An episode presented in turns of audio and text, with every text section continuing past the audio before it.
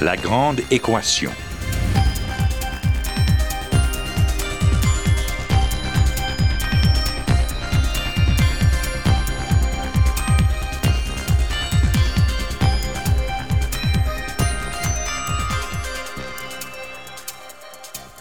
Ici Normand Mousseau. Bienvenue à La Grande Équation, votre rendez-vous hebdomadaire avec la science. Cette semaine, Sentir le monde qui nous entoure, le Nobel de chimie 2012.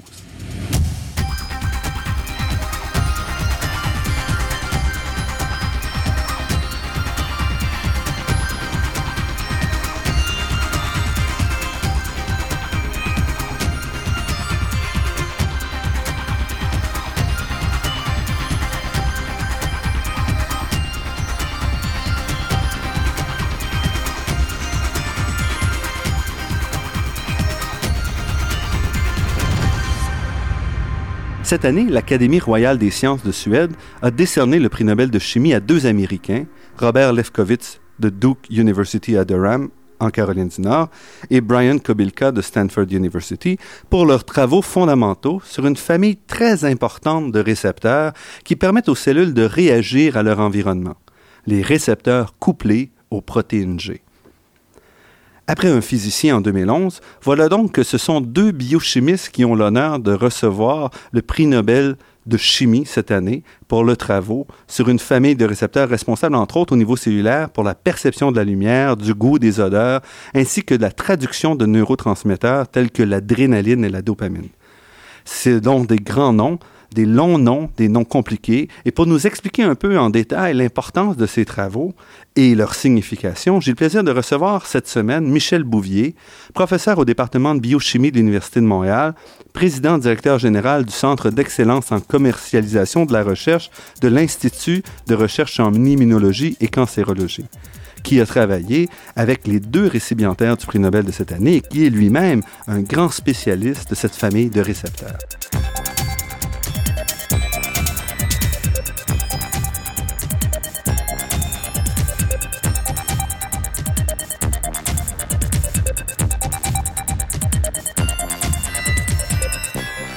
Michel Bouvier, je vous remercie d'avoir accepté de nous accorder cette entrevue. Un grand plaisir. Pouvez-vous nous expliquer, avant d'aller sur les prix Nobel un peu, qu'est-ce que c'est qu'un récepteur couplé aux protéines G? D'abord, c'est une famille de récepteurs. Il y a un très grand nombre de, de récepteurs couplés aux protéines G.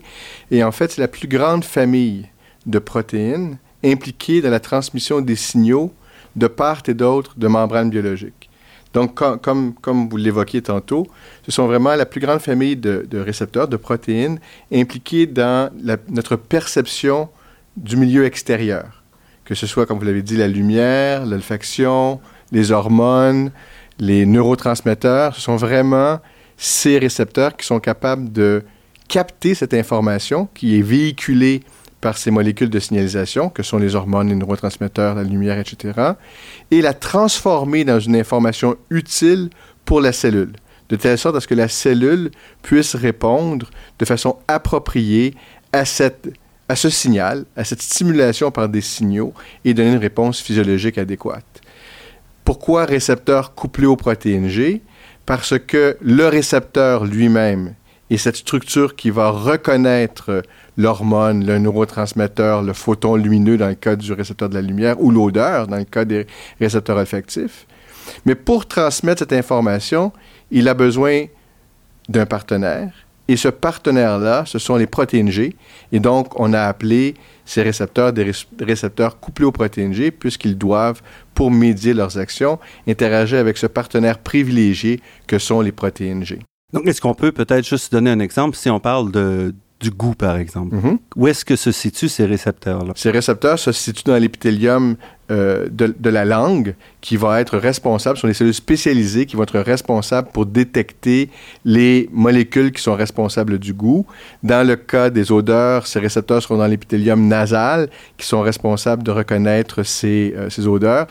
Et pour les autres euh, récepteurs des hormones, par exemple, ou des neurotransmetteurs, ben, pour les neurotransmetteurs, ces récepteurs-là seront à la surface des neurones dans le, dans le cerveau, ou alors, par exemple, il y aura de ces récepteurs dans presque tous les tissus périphériques, que ce soit le cœur, l'intestin, l'estomac ou d'autres.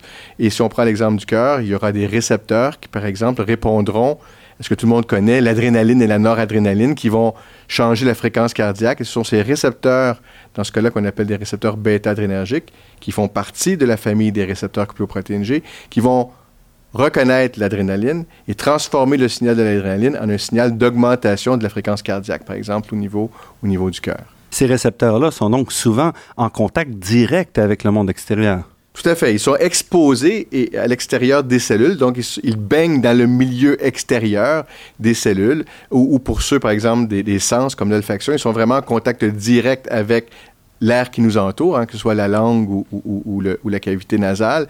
Et donc oui, c'est vraiment en contact direct avec le milieu extérieur. Ce qui d'ailleurs fait de cette famille de, protéines, cette famille de récepteurs, une cible privilégiée pour le développement de médicaments. Parce qu'ils sont faciles à accéder? Exactement, ils sont faciles à accéder par le monde extérieur, ils sont à la surface, il n'y a pas besoin d'entrer dans les cellules toute molécule qui pourrait avoir accès au milieu extérieur euh, euh, qui baigne les cellules pourra avoir accès à ces récepteurs.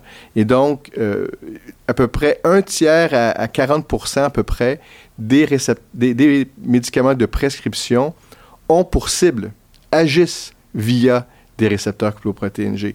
Et, et, tout le monde connaît des exemples de ces médicaments-là qui agissent via les récepteurs cloprotéine G, qu'on pense aux bêta-bloqueurs, par exemple, qui sont utilisés dans le traitement de l'hypertension artérielle ou de la défaillance cardiaque, qu'on pense aux, antagonistes des récepteurs de l'histamine, qui sont utilisés pour les ulcères d'estomac, par exemple, qu'on pense euh, aux agonistes sérotoninergiques, qui sont utilisés dans le traitement de la migraine. Alors, tous ces médicaments agissent sur des récepteurs couplés aux protéines G. Donc, ces récepteurs-là reçoivent l'information, ils vont donc être capables de sentir une foule de molécules. Ils sont pas. Souvent, on imagine les protéines comme étant des, des molécules extrêmement ciblées dans un contexte de, on appelle souvent de clé serrure, où donc il y a une seule clé qui va rentrer. C'est pas nécessairement le cas pour oui. ces C'est-à-dire qu'il y a un certain niveau de sélectivité, puisqu'il y a quand même au-delà de 400 récepteurs couplés aux protéines G différents. Et chacun de ces récepteurs-là va reconnaître, euh, je dirais, un, un panel de molécules. Euh, pour certains récepteurs, ce sera une seule hormone qui sera pour être reconnue par ce récepteur. Pour d'autres, il y aura plusieurs hormones ou, plusieurs neurotransmetteurs qui pourront être reconnus par ce même récepteur. Mais lorsqu'on développe des médicaments, bien sûr, on développe des molécules qui vont mimer jusqu'à un certain niveau ces molécules endogènes, ces, hormones, ces neurotransmetteurs et autres, qui normalement se lient à ces récepteurs.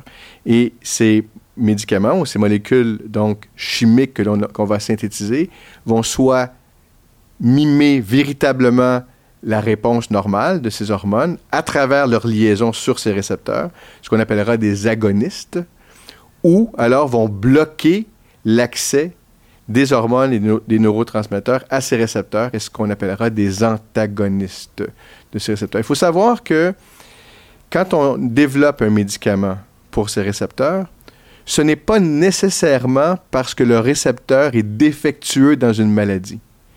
Souvent, on a cette image d'un médicament qui règle le problème associé à la maladie.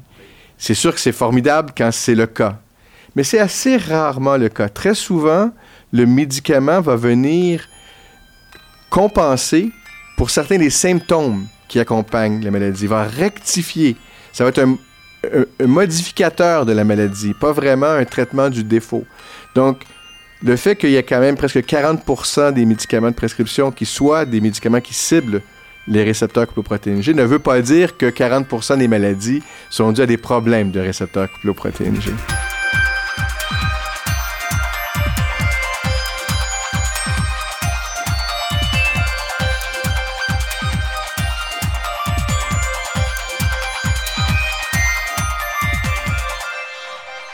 Ici Normand Mousseau, vous êtes à La Grande Équation et nous sommes en compagnie de Michel Bouvier, professeur au département de biochimie de l'Université de Montréal. On a parlé de comment le récepteur pouvait recevoir et capter un signal, mais qu'est-ce qu'il fait une fois qu'il a reçu ce signal-là? Comment, quelle est son action sur la cellule? Alors, ce qui va se passer d'une part, c'est qu'il y aura un changement de conformation du récepteur, un changement d'organisation tridimensionnelle, de changement d'organisation physique du récepteur qui va être provoqué par la liaison de l'hormone ou par ce signal odorant ou peu importe au récepteur. Donc celui-ci, typiquement, euh, il y a une forme assez particulière. Le, le récepteur couplé aux protéines G. Tout à fait. Donc, ce récepteur couplé aux protéines G est un, un, récepteur qui donc doit traverser les membranes biologiques puisqu'il traduit le signal de l'extérieur vers l'intérieur de la cellule. Donc, cette membrane lipidique qui entoure la cellule euh, doit être traversée par ce récepteur. Et il a en fait sept domaines qui traversent ce récepteur. On les appelle aussi les récepteurs à sept domaines transmembranaires. Donc, et ces sept domaines transmembranaires, pour ceux de, de, vos auditeurs qui connaissent un petit peu la, la, la, la structure des protéines, ce sont des hélices alpha qui traversent la membrane et qui sont organisés un peu comme un baril. Donc, ces sept, il faut voir ces sept domaines-là qui forment un peu comme un cercle, si on veut, à travers la membrane, un baril. Et c'est à l'intérieur de ce baril que viendra se ficher, que viendra se lier l'hormone ou le neurotransmetteur. Donc, on peut voir la, protéine comme un long spaghetti. Elle se compacte lo localement avec des hélices alpha. Puis, essentiellement, on va faire sept fois l'aller-retour à travers la membrane pour former ce tonneau-là. Et c'est à l'intérieur de ce tonneau ou à la surface de ce tonneau que viendra se fixer, se lier les hormones et les neurotransmetteurs. Ce faisant, entraînant un changement de l'organisation de notre spaghetti, euh, changeant sa conformation, et ce, ce, changement physique de sa structure, si on veut,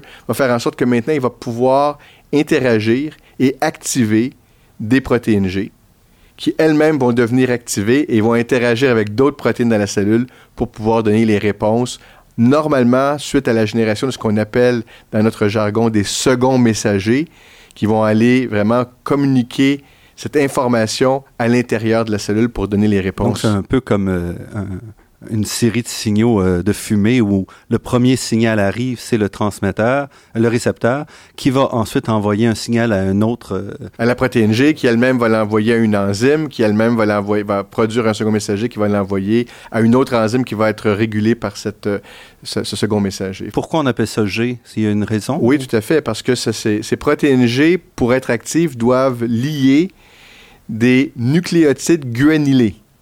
Euh, et, et, en particulier le GTP, qui est un, qui est un nucléotide qui s'apparente un peu à l'ATP, que certaines personnes connaissent peut-être, qui est cette, cette molécule très énergique dont on tire, dont les êtres vivants tirent leur énergie. Donc, ce sont des nucléotides, et c'est un nucléotide guanylé, parce que c'est une guanyle qui est, en, qui est au début de la, stru la structure, donc GTP, donc protéine couplée aux protéines G. Donc, c'est pour sa fonction ou son couplage qu'on appelle cette protéine-là protéine G. Tout à fait. Et puis, euh, cette famille-là est omniprésente dans les cellules. Euh, c'est modulable et aussi, euh, ce sont des récepteurs très plastiques. Tout à fait. Donc, ces conformations peuvent changer. Et on a souvent cette métaphore de la clé dans la, la serrure. Donc, l'hormone représentant la clé, le récepteur, la serrure. Et c'est une métaphore qui tient la route jusqu'à un certain point. Mais comme vous l'avez évoqué, il y a une certaine plasticité.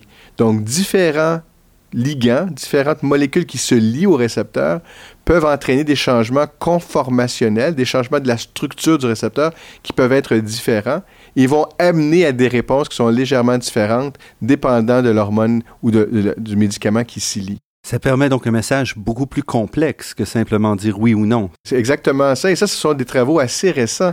Euh, on a pensé pendant longtemps que les récepteurs étaient soit actifs, soit inactifs, un peu comme un interrupteur, si on veut. Et maintenant, on se rend compte que la réalité est beaucoup plus que ces récepteurs-là sont plus des, des nœuds dans un réseau. C'est-à-dire qu'ils peuvent induire plusieurs réponses différentes. Et dépendant des, des ligands, des drogues qui s'y lient, on aura des réponses qui seront totale, partielle, seulement certains éléments de la réponse sera transmise. Donc, effectivement, beaucoup plus de subtilité dans la réponse. Et ça s'arrête pas simplement à une question d'ampleur. C'est pas juste comme euh, pas un rhéostat. Un, un rhéostat. Non, le rhéostat ne serait pas non plus la, la, la métaphore parfaite. C'est vraiment que on a, on a, ça ressemble plus à un réseau plutôt que d'avoir un interrupteur, on parlerait plutôt d'un réseau où il y a plusieurs réponses possibles et dépendant de, du, de, de, la molécule qui se lie dans le récepteur, on aura certaines réponses plutôt que d'autres réponses, mais toutes médiées par le même récepteur. Et la compréhension de cette famille de récepteurs s'est faite sur une quarantaine d'années. Oui. Euh, en, en, fait, on, on, a même, je dirais, que la, la découverte de, récepteurs euh, remonte au début du, du 20e siècle, donc il y a quand même très longtemps, et euh, notre compréhension moléculaire, euh, notre reconnaissance que ces récepteurs soient vraiment des protéines réelles dans la membrane date à peu près des années, la fin des années 60, à peu près, 1960. Et, et, et, et notre meilleure compréhension vraiment des années 80. Donc, à la fin des années 60, c'est au moment aussi où Lefkowitz commence ses travaux sur ces récepteurs-là liés à la protéine G. Tout à fait. Robert Lefkowitz a été un des pionniers dans l'étude de ces récepteurs-là à l'échelle, je dirais, biochimique. Euh, en utilisant ce qu'on appelait des radioligands, donc des molécules chimiques que l'on sait agir sur ces récepteurs et en les rendant radioactifs pour pouvoir suivre euh, la quantité de récepteurs, la localisation des récepteurs grâce à ce signal radioactif qui, va se lier aux récepteurs si on modifie ces, ligands. Et donc, il a été un des pionniers de, de ces travaux, de ce qu'on appelle les travaux de liaison sur les récepteurs. Et ensuite, il a été un des pionniers de la capacité à isoler ces protéines, à purifier ces protéines, à vraiment les extraire de la membrane. Parce qu'en 1970, à peu près, on ne savait pas de quoi avait l'air cette molécule, on ne savait pas quelle était sa séquence, de quoi elle était composée. Tout à fait. Et on ne savait pas vraiment qu'est-ce qu'elle liait. En fait, on ne savait pas du tout ces choses-là dans les années 60. On commençait à avoir l'intuition qu'il y avait des protéines qui liaient le, le GTP était impliqué dans la réponse parce qu'on pouvait moduler la réponse avec des analogues du GTP, mais on n'avait aucune information sur la structure euh, de ces, de ces récepteurs. Il y a même des gens qui doutaient que ça peut être des protéines. Il y avait des hypothèses que ça peut être des lipides, euh, que c'était en fait quelque chose qui était beaucoup moins concret que ce que l'on a depuis euh, découvert. Et donc, ces pionniers devaient démontrer la nature physique la, la, la, réalité physique et la nature physique de ces récepteurs. Et pour euh, les plus jeunes, dans ce temps-là, il n'existait pas encore de séquençage automatique ou quoi que ce soit. Là. Donc, on était vraiment euh, encore à une recherche à un niveau relativement élevé. C'était vraiment, il fallait montrer qu'il y avait une protéine impliquée. Et les premiers travaux, ça a été de sortir les récepteurs de la membrane, de les purifier à homogénéité avec des détergents qui maintenaient quand même leur structure. Donc, les détergents des savons, si vous voulez, qui permettent à des protéines qui aiment quand même un environnement euh, hydrophobe, donc normalement les lipides, d'être maintenus dans une conformation correcte et de pouvoir garder la fonction de ces récepteurs-là et ensuite de aussi purifier les protéines G et montrer qu'on avait vraiment reconstituer, quand on mettait ces deux protéines-là, les signaux qu'on pouvait détecter dans une cellule, par exemple. Et donc, ça, c'était vraiment un élément hyper important, cette purification, cette capacité de purifier ces récepteurs, qui a été faite donc par Lefkowitz, dans le laboratoire de Lefkowitz, mais aussi par d'autres personnes qui y sont passées, et notamment un, un Québécois qui a été très impliqué dans ces travaux-là, Marc Caron, qui a été un collaborateur de très très longue date de Bob Lefkowitz et qui a contribué beaucoup à ces travaux, que le prix Nobel n'a pas cité euh, cette année, mais qui est quelqu'un qui a quand même contribué énormément à ces travaux aussi.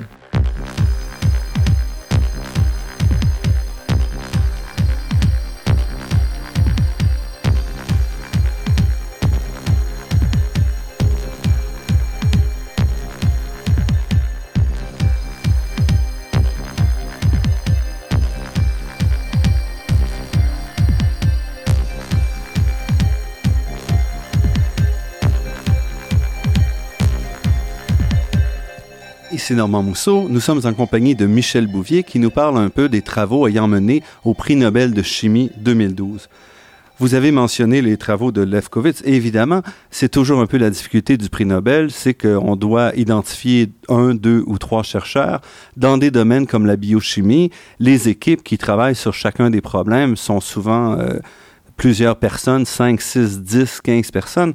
Donc, il y a quand même une réduction de l'histoire et de la réalité au moment où on accorde le prix Nobel. Bien sûr, ce sont toujours des choix déchirants et toujours des gens, quelques personnes qui sont un peu déçues lorsque ces prix sont annoncés. Dans ce cas-ci, je pense que c'est un beau prix Nobel qui récompense deux personnes qui ont eu des contributions majeures et on reviendra tout à l'heure à la contribution de, de Brian Kubilka. Euh, mais bien sûr, ce sont des équipes, j'ai eu le plaisir, vous l'avez dit tantôt, de travailler dans le laboratoire de, Bob Lefkowitz au moment de, de ses découvertes sur la, caractérisation moléculaire de ces récepteurs. Et à n'importe quel moment, on était une trentaine à travailler dans l'équipe. Donc, si on, si on, additionne les années, c'est vraiment beaucoup de monde. Et puis, il y a d'autres laboratoires qui ont fait des contributions aussi majeures.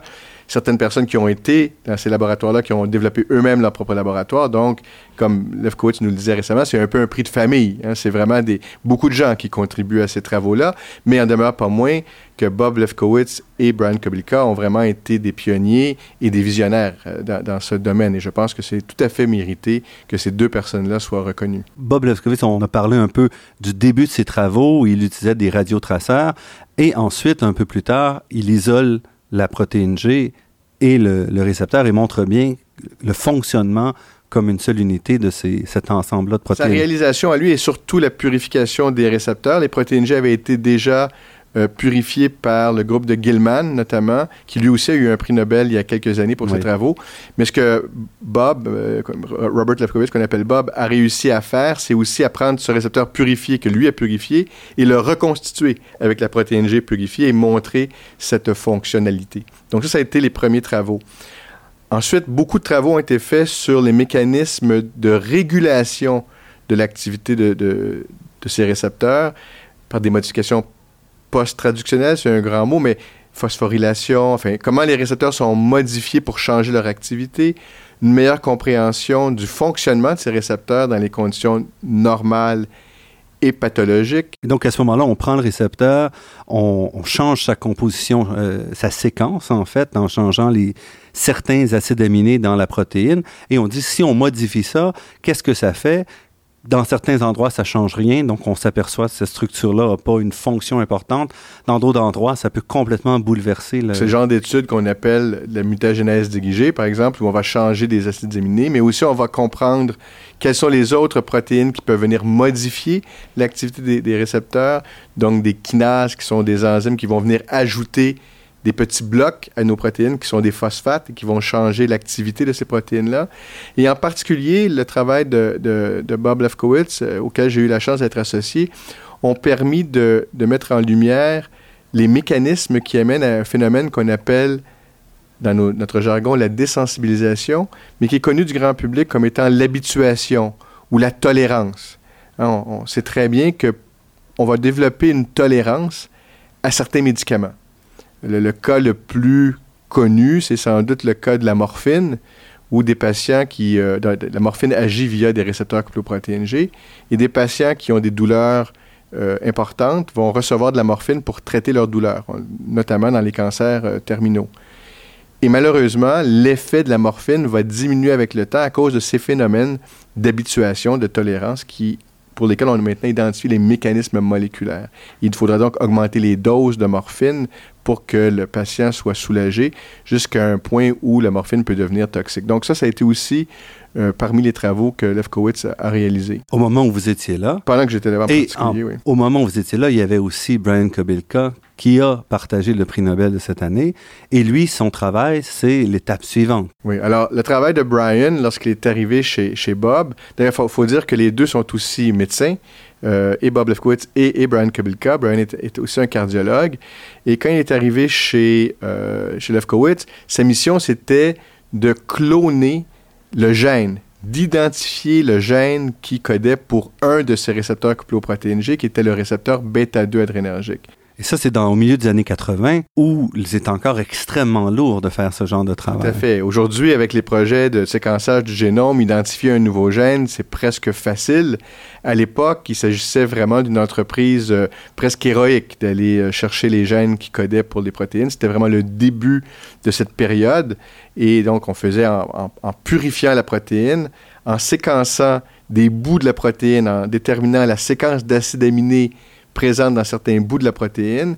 Et avec cette information-là, d'aller hybrider avec des, ADN complémentaires de cette séquence, des banques d'ADN complexes où on allait chercher les, banques d'ADN qui étaient complémentaires. Et enfin, on a, ré, a réussi à cloner ce récepteur. Et c'était, après la rhodopsine, le premier. Et, l'importance de ça, c'est qu'on a réalisé que ces récepteurs couplés G formeraient une vraie famille qu'ils auraient tous la même structure. Parce que comme la rhodopsine, quand Brian a, a cloné le, le, gène du récepteur bêta-2 adrénergique, on a réalisé qu'il avait aussi ces sept domaines transmembranaires. Donc la rhodopsine, c'est aussi un récepteur couplé aux protéines G. En fait, c'est le pigment visuel, c'est ce qui nous permet de voir, et c'est aussi un récepteur couplé aux protéines G.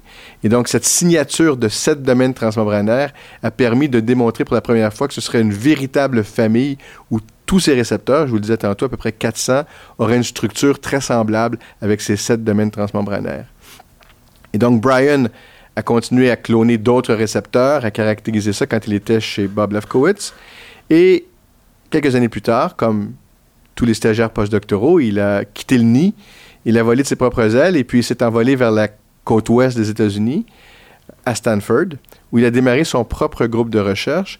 Et là-bas, il s'est donné une mission très précise. Il voulait déterminer la structure tridimensionnelle de ces récepteurs couplés aux protéines G. Malgré le séquençage en 1985, on ne savait toujours pas quelle était la structure. on sait que les, on était capable de prévoir à cause des propriétés de la séquence qu'il y avait sept domaines transmembranaires, mais comment ces sept domaines transmembranaires-là étaient-ils organisés dans la membrane, ce tonneau dont je vous parlais tantôt, et quels étaient les angles des différents côtés de ce tonneau, quelles étaient quelle était l'orientation des différents acides aminés qui pointent vers le cytoplasme ou qui pointent vers l'extérieur de la cellule, donc vers l'intérieur ou vers l'extérieur de la cellule, on ne savait rien de tout ça. Et ça, c'est important parce que pour comprendre comment le récepteur fonctionne, et surtout pour pouvoir développer des molécules qui spécifiquement vont venir se lier à tel récepteur et non pas tel autre récepteur pour avoir des effets thérapeutiques qui sont précis, il faut connaître cette information de la structure. ces molécules-là ont une structure tridimensionnelle et il faut qu'elles puissent s'imbriquer ou rentrer dans la structure du récepteur. Si on ne le connaît pas, on ne sait pas vraiment comment ajuster finement les, les molécules. C'est comme un peu un jeu de Lego. Il faut que les, les structures se complètent l'une l'autre et il faut cette connaissance de la structure tridimensionnelle pour vraiment raffiner les molécules médicamenteuses qui pourraient agir là-dessus. Et le travail de Kobilka a quand même pris quelques années. Ah oui, tout à fait. Et là, ça, ça a été vraiment... Et là, il, mérite un énorme crédit, euh, Brian, parce que c'était très courageux. C'était, c'était un problème qui était difficile. Il s'agit de protéines qui sont donc des protéines membranaires, par des définitions qui sont donc euh, hydrophobes. Et ça veut dire quoi? Ça veut dire qu'elles ont tendance à s'agréger, à, former des agrégats, à précipiter. Elles ne sont pas très stables. Euh, donc, il y, avait, beaucoup de technologies à mettre au point pour arriver à obtenir un cristal et une structure tridimensionnelle de ce cristal. Et la force de Brian, ça a été de pouvoir assembler ces différents aspects techniques, donc aller trouver les bons détergents, les bons savons pour pouvoir maintenir, de modifier la structure du récepteur pour pouvoir euh, le stabiliser, de pouvoir euh, avoir les meilleures méthodologies de cristallisation, de cubic phase. Et tout ça, il a été le chercher avec des collaborateurs, mais c'était lui le maître de, plus que le maître de cérémonie, c'était la force vitale derrière ce projet. Et il a, il a réussi, et ce, malgré une période difficile où il a même perdu certains de ses fonds, notamment les fonds de la société Howard Hughes, qu'il avait perdu parce qu'on trouvait que le, le succès tardait à venir. Et donc, voilà l'importance de quelqu'un qui vraiment a un objectif et qui se donne les moyens pour y arriver malgré les difficultés. Restez avec nous, nous serons de retour après cette pause.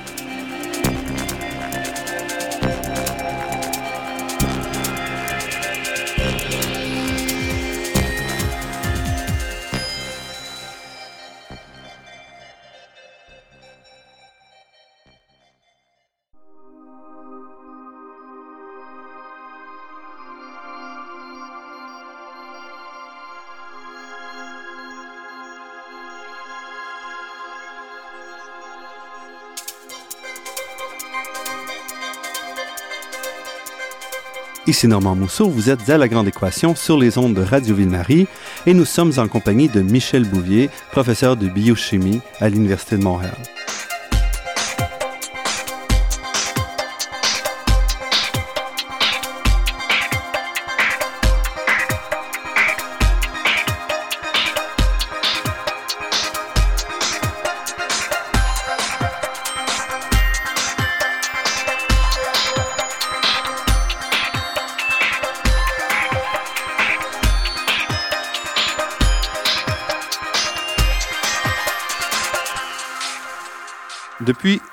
Fondation du prix Nobel de chimie, Celui-ci a été remis à des chercheurs de plusieurs horizons.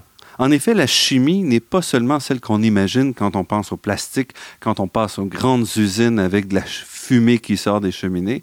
La chimie touche à de nombreux aspects de notre quotidien, tant du côté des objets qui nous entourent que du vivant. Ceci fut reconnu dès le début. Ainsi, en 1905, lors de la remise du cinquième prix Nobel de chimie, le comité Nobel a décerné cet honneur à Adolf von Bayer pour ses travaux menant à l'avancement de la chimie organique et industrielle, en particulier sur les colorants organiques. Quelques années plus tard, en 1907, le prix Nobel de chimie est remis à un biochimiste, dans ce cas-ci, qui fait l'étude de la fermentation en l'absence de cellules. Et tout au long du 20e siècle, nous allons voir ainsi le prix remis à des chercheurs, des physiciens, des médecins, des biochimistes, des chimistes, qui, tour à tour, vont travailler dans des domaines touchant les molécules et la compréhension de la matière autour de nous. C'est un peu l'ensemble de ces questions-là qui sont recouvertes par la chimie, une science qui est toujours plus large que ce qu'on imagine. Et c'est encore une fois cette largeur, cette euh, ampleur qui a été reconnu cette année par le comité Nobel, qui a remis donc son prix Nobel à Robert Lefkowitz et Brian Kobilka, deux biochimistes, pour leurs travaux sur les récepteurs couplés aux protéines G.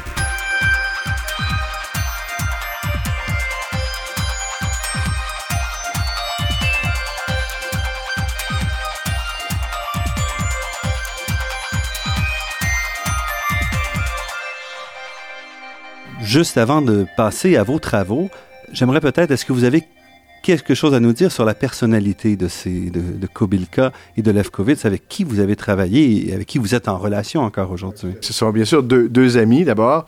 Je continue à être très souvent en contact avec eux. Euh, j'ai une collaboration active avec Brian Kobilka qui, continue.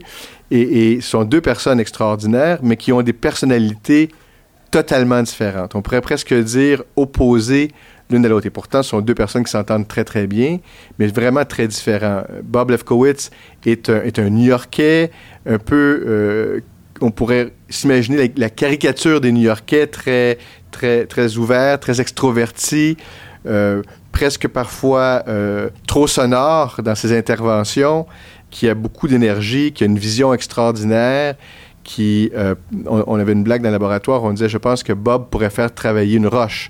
Il arriverait à convaincre tout le monde de travailler très fort et plus fort. C'est vraiment une personnalité très charismatique qui, attire les gens, euh, mais qui, fonctionne à 20 000 pieds. C'est-à-dire qu'il ne fonctionne pas dans le détail. Euh, il y a plein de gens dans son laboratoire qui, qui s'occupent de ces détails techniques importants. Lui est plutôt à une, à une haute altitude. Et pour Brian Kobilka, alors, Brian, c'est une personnalité euh, très différente, tout aussi attachant, euh, mais qui est beaucoup plus réservé. Euh, lorsqu'on ne connaît pas Brian, on pourrait même penser qu'il est timide, quelqu'un qui est toujours très délicat dans ses interventions, qui ne parle pas très fort, qui, lui, est toujours très impliqué dans les détails techniques qui jusqu'à récemment, je ne sais pas si le prix Nobel changera ça, mais jusqu'à très récemment, travaillait toujours lui-même à la paillasse, à expérimenter certaines des, expériences qu'il voulait faire. Euh, et, quelqu'un qui est d'une grande générosité intellectuelle dans son je ne dis pas que Bob ne l'a pas aussi mais c'est un trait de caractère particulier pour Brian cette grande générosité intellectuelle de partage avec ses collaborateurs euh, et cette énorme passion pour la connaissance. Et vous, donc, vous êtes parti en 85 de ce laboratoire-là. Vous êtes atterri à l'Université de Montréal au département de biochimie. Qu'est-ce que vous avez fait? Comment avez-vous orienté vos travaux par la suite? J'étais là-bas de 1985 à 1989 et je suis revenu à l'Université de Montréal où j'ai pris un laboratoire ici au département de biochimie. Et c'était encore l'explosion euh, de notre compréhension des récepteurs cycloprotéines G. Et moi aussi, je me suis lancé dans, dans la meilleure compréhension de ces récepteurs et j'ai établi une équipe de recherche qui assez rapidement est devenue assez importante du point de vue de son nombre, une vingtaine de personnes. Et à ce jour, j'ai encore euh, environ 22 personnes qui travaillent avec moi dans le laboratoire à toujours percer les secrets des récepteurs couplés aux protéines G. Et parmi les choses qu'on a, qui nous ont beaucoup intéressés, c'est comme je vous l'ai dit en début d'entrevue, ces protéines pour fonctionner, doivent interagir avec d'autres protéines, notamment les protéines G, mais les récepteurs interagissent aussi avec d'autres protéines qui forment presque des machines protéiques de signalisation. Et on s'est beaucoup intéressé au rôle de la dynamique d'assemblage de ces protéines dans ces complexes et on a développé de nouvelles méthodes d'analyse de, ces interactions protéines-protéines en temps réel et en cellules vivantes, qui nous permettent de vraiment suivre l'activation des récepteurs, leur association avec d'autres molécules, et de pouvoir aller développer des médicaments qui vont avoir des effets beaucoup plus spécifiques que ce que nous avions jusqu'à maintenant, en ciblant certaines, certains de ces complexes protéiques et certaines des réponses qui en découlent. Donc là, ça devient compliqué on parle maintenant de plus, euh, plus seulement un récepteur, mais des dimères. Vous avez montré que les dimères existaient. Et ces dimères-là sont rassemblés à d'autres euh, jeux de protéines. On, ça devient maintenant très difficile d'identifier les chemins. Ça devient plus complexe, euh, d'autant plus intéressant, je pense, mais aussi ça donne des opportunités pour avoir des interventions, donc des médicaments par exemple, qui sont plus spécifiques et qui ont des effets bénéfiques supérieurs avec moins d'effets nocifs, avec moins d'effets indésirables, ce qu'on appelle souvent les effets secondaires. Et donc, un, aspect important des travaux de mon groupe actuellement, c'est d'essayer de comprendre comment on peut concevoir des molécules qui pourraient activer les récepteurs de façon très spécifique, ce qu'on appelle la sélectivité fonctionnelle, pour qu'ils puissent engager seulement certains sous-ensembles, certains de ces partenaires, pour amener à des réponses pertinentes, des réponses thérapeutiques adéquates, sans les autres réponses qui pourraient être indésirables et amener à des effets secondaires importants. Vous êtes membre de, l'Institut de recherche en immunologie et cancérologie de l'Université de Montréal. Comment est-ce que ces travaux-là rejoignent euh, ces problèmes-là en immunologie et cancérologie? Eh bien, d'une part, l'Institut de recherche en immunologie et cancérologie de l'Université de Montréal, c'est donné comme mission de pas uniquement trouver les causes des cancers, pas seulement de mieux comprendre la pathologie et de, faire une recherche d'excellence de pointe de recherche fondamentale, mais aussi de contribuer à la découverte de nouveaux médicaments pour le traitement de maladies telles que le cancer. Et c'est dans cette lumière-là que ma venue à l'IRIC, ma contribution à l'IRIC peut se voir. Amenant avec moi cette euh, connaissance de la pharmacologie moléculaire des récepteurs couplopprotéines G, on essaie de mettre en place des programmes de recherche qui pourraient déboucher vers de nouvelles thérapies pour le traitement de cancer et aussi d'autres maladies reliées. On découvre de plus en plus que une cible thérapeutique, donc un récepteur couplé aux G par exemple, peut être ciblé pour traiter un cancer, mais pourrait aussi être ciblé pour traiter une autre maladie. Comme je vous disais tantôt, ce n'est pas toujours le défaut qu'on va régler, le, le, problème associé à la maladie, mais les symptômes environnants. Souvent, on va avoir, pour un même récepteur, la capacité d'avoir plus qu'une maladie qu'on pourra traiter. Et donc, c'est dans ce contexte-là que mes travaux sur les récepteurs couploprodéine G, ça rime très bien avec la mission de, de l'IRIC. Vos travaux aussi, c'est une particularité de vos recherches depuis longtemps, se font de manière très près de l'industrie. Presque depuis mon retour à Montréal, j'ai eu l'occasion de collaborer avec les scientifiques des centres de recherche des compagnies pharmaceutiques qui visent à découvrir de nouveaux médicaments, des médicaments innovants. Donc, soit sous la forme de contrats avec ces industriels pour répondre à des questions bien précises qu'ils se posent à propos de leur programme de recherche de développement de médicaments, ou plus récemment, vraiment en partenariat avec eux, où nous, on amène les découvertes fondamentales jusqu'à un certain niveau de compréhension, jusqu'au développement de certaines molécules thérapeutiques, en tout cas des candidats, et ensuite on les contacte pour voir comment avec eux on peut aller plus loin pour amener ces découvertes jusque vers la clinique. Et donc c'est vraiment en complémentarité avec eux, en tirant avantage des forces des uns et des autres, dans les différents aspects de la découverte et du développement des médicaments, qu'on essaie de traduire l'information gagnée par la recherche fondamentale jusqu'au bout, c'est-à-dire jusqu'au développement de nouvelles thérapies pour les gens qui sont atteints de ces maladies terribles qui sont par exemple le cancer. Et qu'est-ce que vous apprenez, vous, du résultat final? Donc, vous avez une molécule que vous avez identifiée, vous êtes chanceux, elle se rend jusqu'à jusqu'au au point de vue de, au point d'être un médicament qui va être distribué. Est-ce qu'il y a des retours fondamentaux sur ce type d'apprentissage? Bien, sûr. D'abord, il, y a plusieurs sortes de retours. D'abord, on, a, on, on, essaie toujours de faire ce genre de travail en partenariat avec l'industrie et non pas en tant que service pour l'industrie, de telle sorte que ce soit un échange, un échange depuis le début du partenariat jusqu'au bout, jusqu'à ce qu'on est en clinique. Et donc l'information qu'on gagne lorsque les médicaments sont administrés aux patients est bien sûr très important en retour pour alimenter notre connaissance pour la prochaine génération de médicaments ou pour l'appliquer à d'autres maladies. Et il y a aussi bien sûr les retours financiers.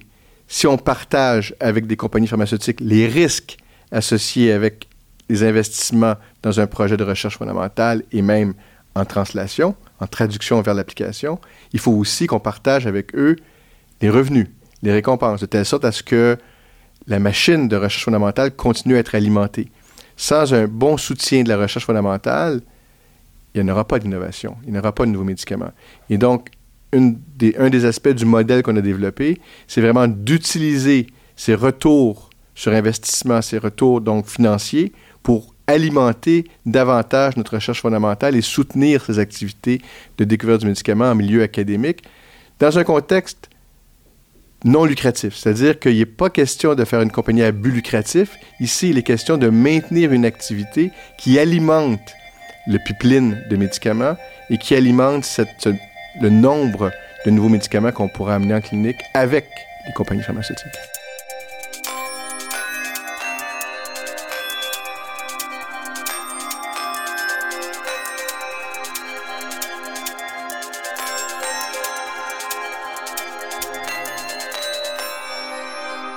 Michel Bouvier, dans cette optique de collaboration avec l'industrie, vous êtes aussi président directeur général du Centre d'excellence en commercialisation de la recherche à l'IRIC.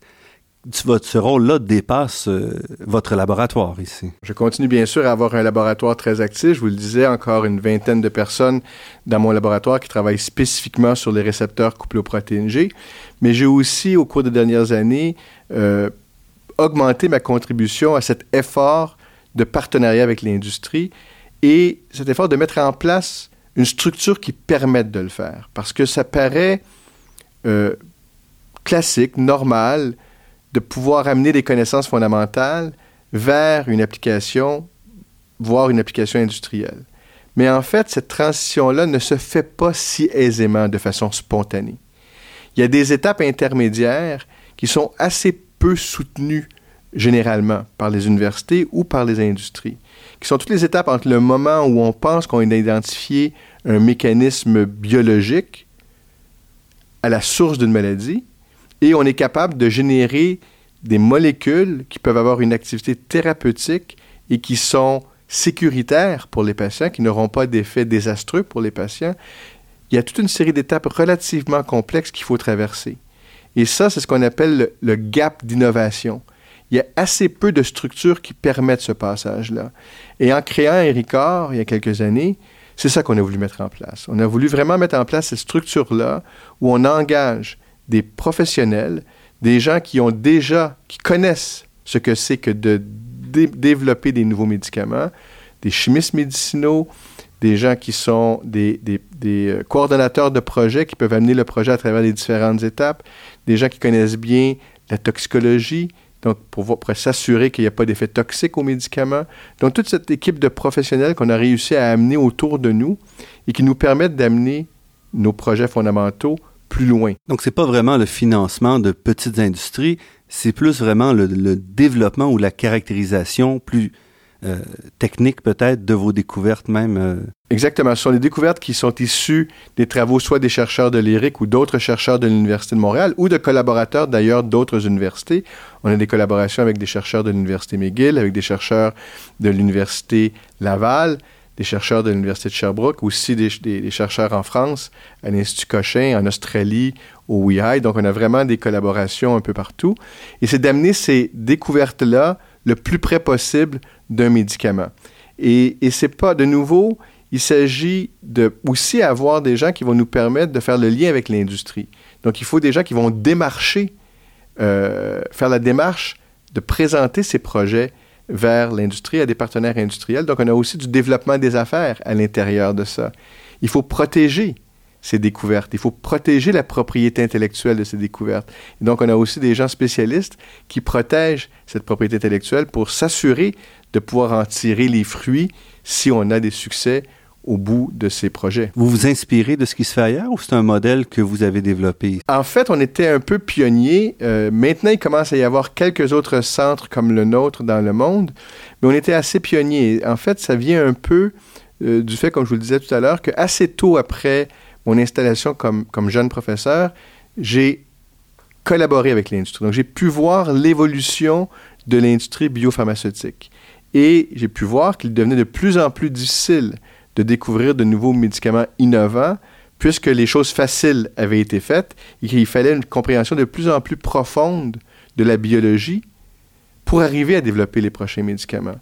Et il était clair que l'académique, que les universités, les centres de recherche académiques allaient être appelés à jouer un rôle de plus en plus important. On pouvait le voir il y a déjà une quinzaine d'années.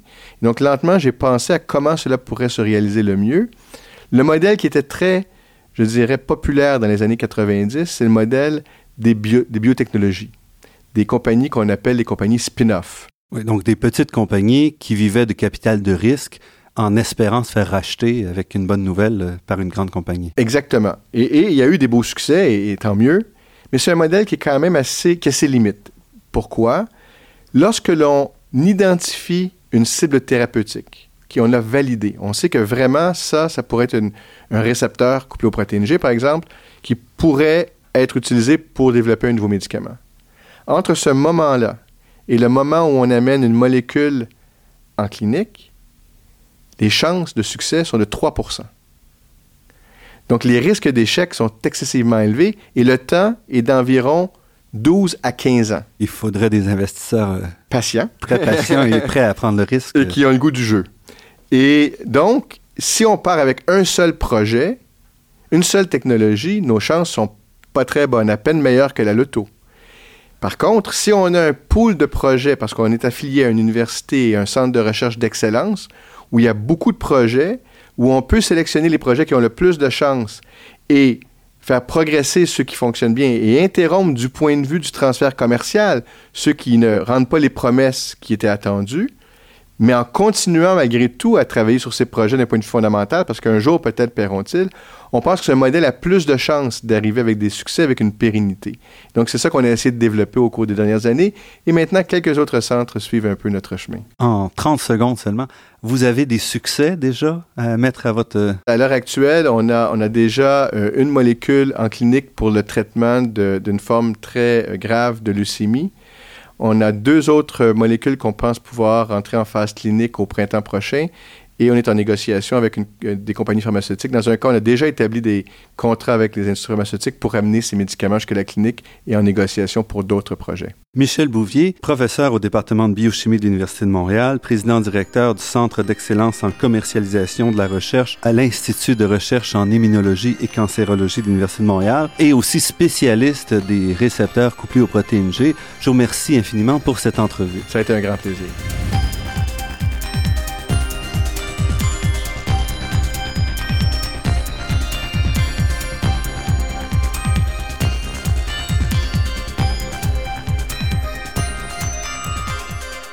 Cette émission s'inscrit dans le cadre d'une série sur les prix Nobel en sciences. Ne manquez pas les autres épisodes décrivant les prix Nobel de médecine et de physique qui seront diffusés au cours de la saison. Je remercie Daniel Fortin à la technique et pour la création du thème musical, Marc-André Miron au site Internet et Ginette Beaulieu, productrice déléguée. Je remercie aussi Athéna Énergie, fournisseur de gaz naturel et commanditaire officiel de la Grande Équation, pour son soutien à la promotion des sciences auprès du grand public. Je remercie aussi le Fonds de recherche du Québec et la Fondation familiale Trottier pour leur contribution à la production de cette émission, ainsi que la Fondation des chaires de recherche du Canada et l'Université de Montréal. Vous pourrez réentendre cette émission en vous rendant sur le site Internet de La Grande Équation. L'émission est également disponible sur la page Université de Montréal de iTunes U. Vous avez des commentaires, des suggestions, vous aimeriez rencontrer un chercheur en particulier, vous aimeriez entendre parler d'un sujet qui vous fascine, alors écrivez-nous production lagrandeéquation en un mot.ca. Ici Normand Mousseau.